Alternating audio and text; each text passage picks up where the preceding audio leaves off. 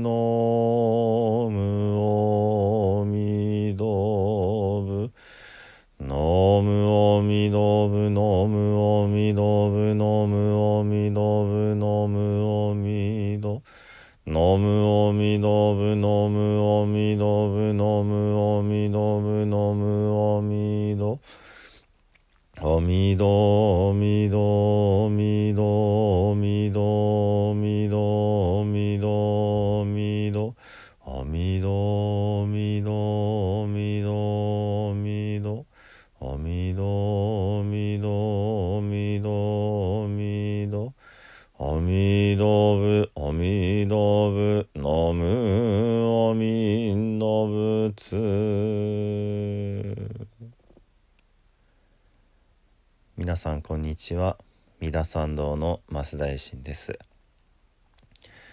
えーここのところ法話でねあのーまあ発声指導をしております。であのだんだんと、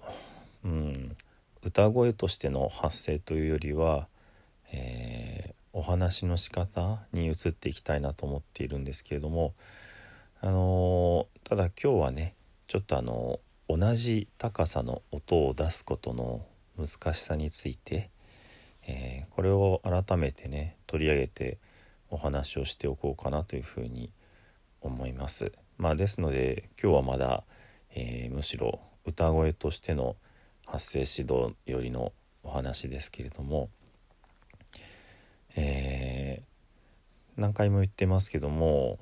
私たちの、えー声というのはですねまあ肺という風船から出る空気これを、えー声帯という小さな筋肉でね、えーピッと塞いで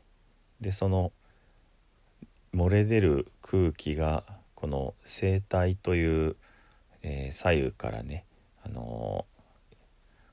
覆っている薄い膜をこう突き破る時にできる振動でもって声になるわけですね。まあ風船からバーッと出る空気これが声に変わるそして安定した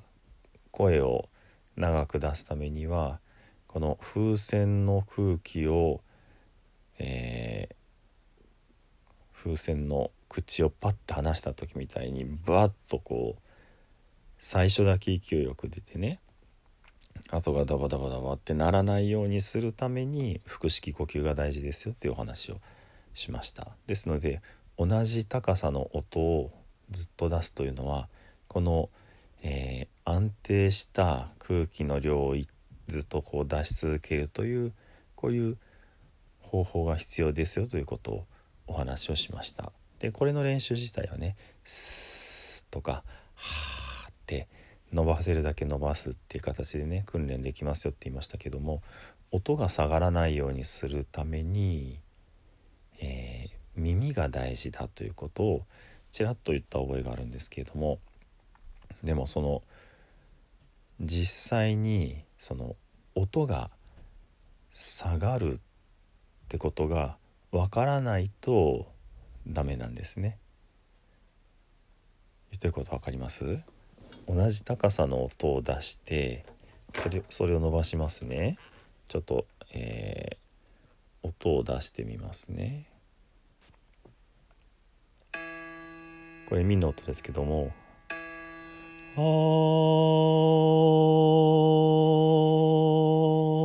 こう伸ばしてまた鳴らしますあ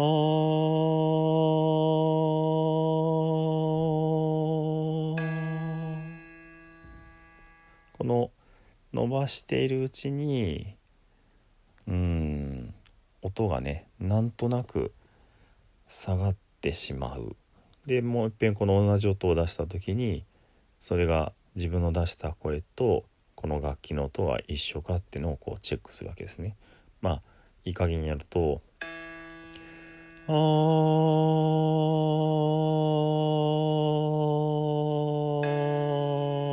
こういうふうに全然違う音になりますよね。わかりますか？あの耳をよく使って音のこのこのイメージを作っておいてでそれの通りに自分が声が出せなきゃいけないっていう、うん、3つぐらい要素があるわけですね。正しく音を聞くそして、えー、正しくその声が出せるそしてそれを正しく聞き分けられるっていうようなねでこの正しく聞き分けられるっていう部分が、え合唱団に入りだでね素人から本当に歌い始める時には全く分かってなくって、えー、その先輩たちに叱られるわけですね。であの伴奏大体ピアノ伴奏付きの曲が多いんですけどもピアノ伴奏がない曲無伴奏の曲もあります。で無伴奏のことをまあ一般的にアカペラっていうわけですけどもまああのー、アカペラっていうと本当はアカペラっていうその「あ」とカペラで区切るそうでしてこれは教会風のという意味だそうです。ですから教会のね大きな建物の中で賛美歌を歌う。そんな風だってのがその伴奏がないということの代名詞になっているんだそうです。まあそれはさておいて。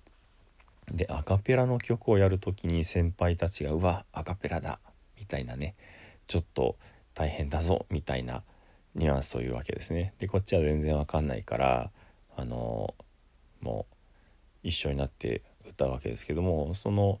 例えばその歌の最後の音がまあさっきと同じねこの「ミ」だったとしてでその歌い終わってから「できたね」みたいな感じでえー、やれやれって時にその指揮者の先輩とかがねじゃあちょっと最後の音確認するよみたいな感じでこう出した時に先輩たちが「あすごい音が下がってる。あーダメだ私たちもっとちゃんと練習しなきゃ」みたいな感じで言われるでこっちは全然わからないわけですね耳が悪いのでねそのよく意味が分かっていないんですね。でそういうことをまあ繰り返しえー、練習の中でみんなで確認して分かんないながりにポカンとしながらふーんって感じで聞いていてでだんだんだんだん分かってくるわけですね。であのまあハーモニーなので極端な話みんながこう下がりながらでもハーモニーができてたらあの聞いてる方としては何でしょう。あのまあ気づかない場合もあるわけですね。もちろん耳のいい人にとってはすごく気持ちの悪い演奏になってるわけですけども。でまあそういうまあ例えば今の「ミ」と1音高いというとこの、えー、ファのシャープになりますねで半音があるわけですね間に。このまあ音っていうのはこれぐらいの幅があります。でその半分に半音っていう音があってねでそれよりもうん細かな音の違いっていうのはこのピアノの鍵盤では出せないわけですね。でも私たちの声というのはあのそんな鍵盤があるわけじゃないのでねあの微妙なこう音の高さまで出せるわけです同じように弦楽器もねあのバイオリンとか押さえるところによって音が変わるのでそれを滑らかに変えれば滑らかに音がこう変わるわけですね。えー、まあ今のまあ、えー、単純に移動度で読むと「ドレド」というふうにまああの一つの音を行き来してるわけですけどもこの間をつなげて、まあ、ポルタメントとかね、えー、しゃくりとか言いますけども「ドレ」っていうふうにこう滑らかにねそのまあ無会長とかねあの言いますけどつなげることができるわけです。であのこういうふうに1音もしくはその半分の半音よりも、えー、細かい単位で音程が変わってくこれをその鍵盤で表せない部分なのでピッチが下がるっていうような言い方をしていました。ですので音は鍵盤大体合ってるけどピッチが下がっている。まあちょっとフラットになっているとかね、まあ、反対にあの上ずってるっていうのをシャープになってるみたいなことも言いますけども正確な音程をパチッパチッパチって出すのは難しくってその音程幅のピッチがなんか気持ち悪くうにょうにょうねる。まあもっぱら下がっていくっていうようなことがあるわけですね。ですので同じ高さの音を出し続けるというのはピッチが下がったりもしくは上ずったりすることなく同じ高さを出し続けるこれがとっても難しいということになるわけです。わかりましたか？でねあのー、えー、音楽の世界演奏の世界ではその楽器の音の高さっていうのが決まってるわけですね。人間の声はまあどんな高さでも出せるけれどもその分まあややもすればいい加減になってしまうでも楽器というのは、えー、ピアノにしても、まあ、他の、えー、きちっと抑える楽器ね、あのトランペットですとかクラリネットですとかその指をその形で押さえたらその高さしか出ないわけですね。そういう楽器の世界と比べるととてもこう曖昧でそういう楽器と合わせて演奏する時にまあ合唱の場合は今ピアノが主流ですけどもそのピアノの高さと人間の声があの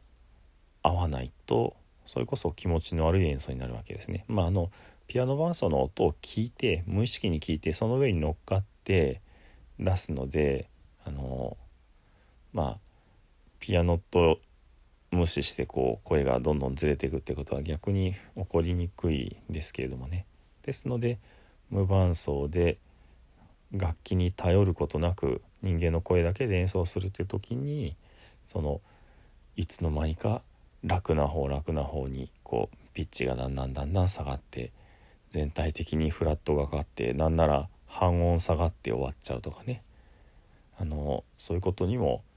なりうるわけです。でまああの一つねあの面白い曲があるなと思ってご紹介したかったのがあの半音ずつ下がる曲があるわけですね。その歌の重要なところで。でそれがあの何て言うんでしょう。ちゃんと正しい音になっていないとあのそのベース音の上に他の歌が乗ってくるので気持ち悪くなっちゃうっていうようなね。あのそういうことがあるわけです。だから声だけだからいい加減でもいいねってことは全然なくってあのー、その半音なら半音の幅をしっかり感じてカチッカチッカチッカチッとこうあの、ま、上がり下がりしなきゃいけない。そういうねあの、曲がちょっとね一つ有名な曲で思いついたのでご紹介しておこうかなと思います。これは多田武彦先生という、まあ、男性合唱曲の、えー、非常に素晴らしい曲をしかもたくさん作曲されてる先生がいらっしゃるんですけどもその先生の、えー、草野新平の詩から」という組曲の中にある、えー、最後の曲で「桜散る」という曲です。でちょっと今の楽譜をインターネットで探してみたけどやっぱりちょっとでも見れるようなものがなかったので あのこれだけ前振りをしておいて私がいい加減に歌うというオチなんですけれども、えー、まああの一人なのでそもそも歌えないのでまたよかったらね、えー、多田武彦もしくは草野新平の詩から「桜散る」桜はひらがなですね。で調べていただくといいんですけども。まあちょっとあの何を言いたいかって聞いていただくと「散る散る散るチルチル落ちる舞落ちる舞落ちる舞落ちる舞落ちる舞落ちる舞落ちる舞落ちる舞落ちる舞落ちる舞落ちるこんな感じでちょっと多分今すでに上手に歌えていないんですけどもえー、チルチル落ちる舞い落ちる舞い落ちる舞い落ちる舞い落ちる舞い落ちる舞い落ちるっていう風にこう半音ずつ下がっていくんですね。であるところでピタッと止まってその高さの音を延々出さなきゃいけないわけです。舞い落ちる舞い落ちる舞い落ちる舞い落ちる舞い落ちる舞い落ちる舞い落ちる舞い落ちるでこの上にメロディーが乗っかってくるわけですね。チルチル落ちる舞い落ちる舞い落ちる舞い落ちる舞い落ちる舞い落ちる舞い落ちる舞い落ちる舞い落ちるこの音を聞いて上に花が散る花が散る光と影が入り混じり息よりもしよりも静かに静かに静かに舞い落ちる舞い落ちる舞い落ちる舞い落ちる舞い落ちる舞い落ちる散るチルチル落ちる舞い落ちる舞い落ちる舞い落ちる舞い落ちる舞い落ちる舞い落ちる舞い落ちる舞い落ちる舞い落ちるこんな感じでねまあ今結構でたらめに歌ってるので後で怒られそうな気がしますけどもまあそんな風に、えー、半音ずつカチッカチッカチッと下がってそしてそこがベース音になってその上にメロディーが乗るっていうでまたこのベース音もまああのメロディーの後ろで動くわけですけどもそれがある瞬間メロディーの人たちもその同じ舞い落ちる舞い落ちるにこうピタッと揃ってまた始まるっていうようなねそんな曲があったりするわけです。ですからこういう曲をちゃんと歌おうと思うとピッチが下がってるって言われたらまあダメなわけですね。同じ高さの音を出す。半音は半音の幅をきちっと感じてあのまあ上がり下がりする、えー、変な言い方なんですけどもその半音幅ってのは大したことないと思うと思った以上にこう下がれなかったり上がれなかったりするんですね。ですから半音の幅ってのは案外大きいんです。変な言い方をしてますけども。っていう風なねその私たちが思い込みやすいことの裏側を訓練をするっていうことがあります。えー、だからまあその同じ高さの音を出すなんて高い音をいきなり出せっていうのはうんと楽だから大したことないと思ってると実はそこが一番いろいろ神経を使って維持しなきゃいけないっていうようなねまあ、えー、仏教に無理やりつなげるとお経の声の高さというのもやっぱり基本的に同じ高さが多いのでねそれも低い、まあ、さっき鳴らした「み」の音が浄土宗の場合には一応楽譜で言うとその高さだって言われてますけれども。でその鐘を叩く時に鐘の、まあ、高さに合わせるとかね。まあその鐘のゴーンとかチーンとか高い低いがありますのでその高さに対してこのこれぐらいの幅で、え、例えばチーンっていうまあ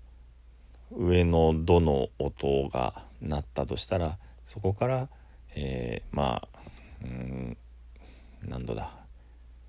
5度音程6度音程か下げてみの音で「あガンガーシンジョって出すとかね。まああの細かい筋とかはどうでもいいんですけどもそのピアノ伴奏の上に安定して同じ高さの声が出せるみたいにこの鐘を定期的に鳴らすことによってそこから自分の声の高さっていうのをまあ安定させるっ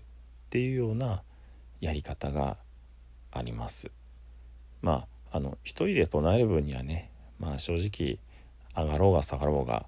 出しやすかったらどうでもいいとは思うんですけどもね1人以上で一緒にお経を上げる時にやっぱりその同じ高さの音を出し続けるっていうことは大事なことじゃないかなっていうふうに思います。まあ人によってはもうどんどんどんどん変わっていく方もいらっしゃいますけどもね、まあ、でも私はお坊さんになる前に合唱人だったのでそういう感覚からするとうーんちょっと一緒にお経をあげにくいなとかこの人の癖は最初高くてあと低くなるからまあこの辺の高さで出しておこうとかね、まあ、一緒に付き合ってあげるって方法もありますよ。でも何て言うんでしょうね。仏様のことに集中したいのであまり余分なことにこう必要以上に気を使うのもどうかなって思ったりもしてます。まあ、ちょっと最後愚痴っぽくなったかもしれないですけども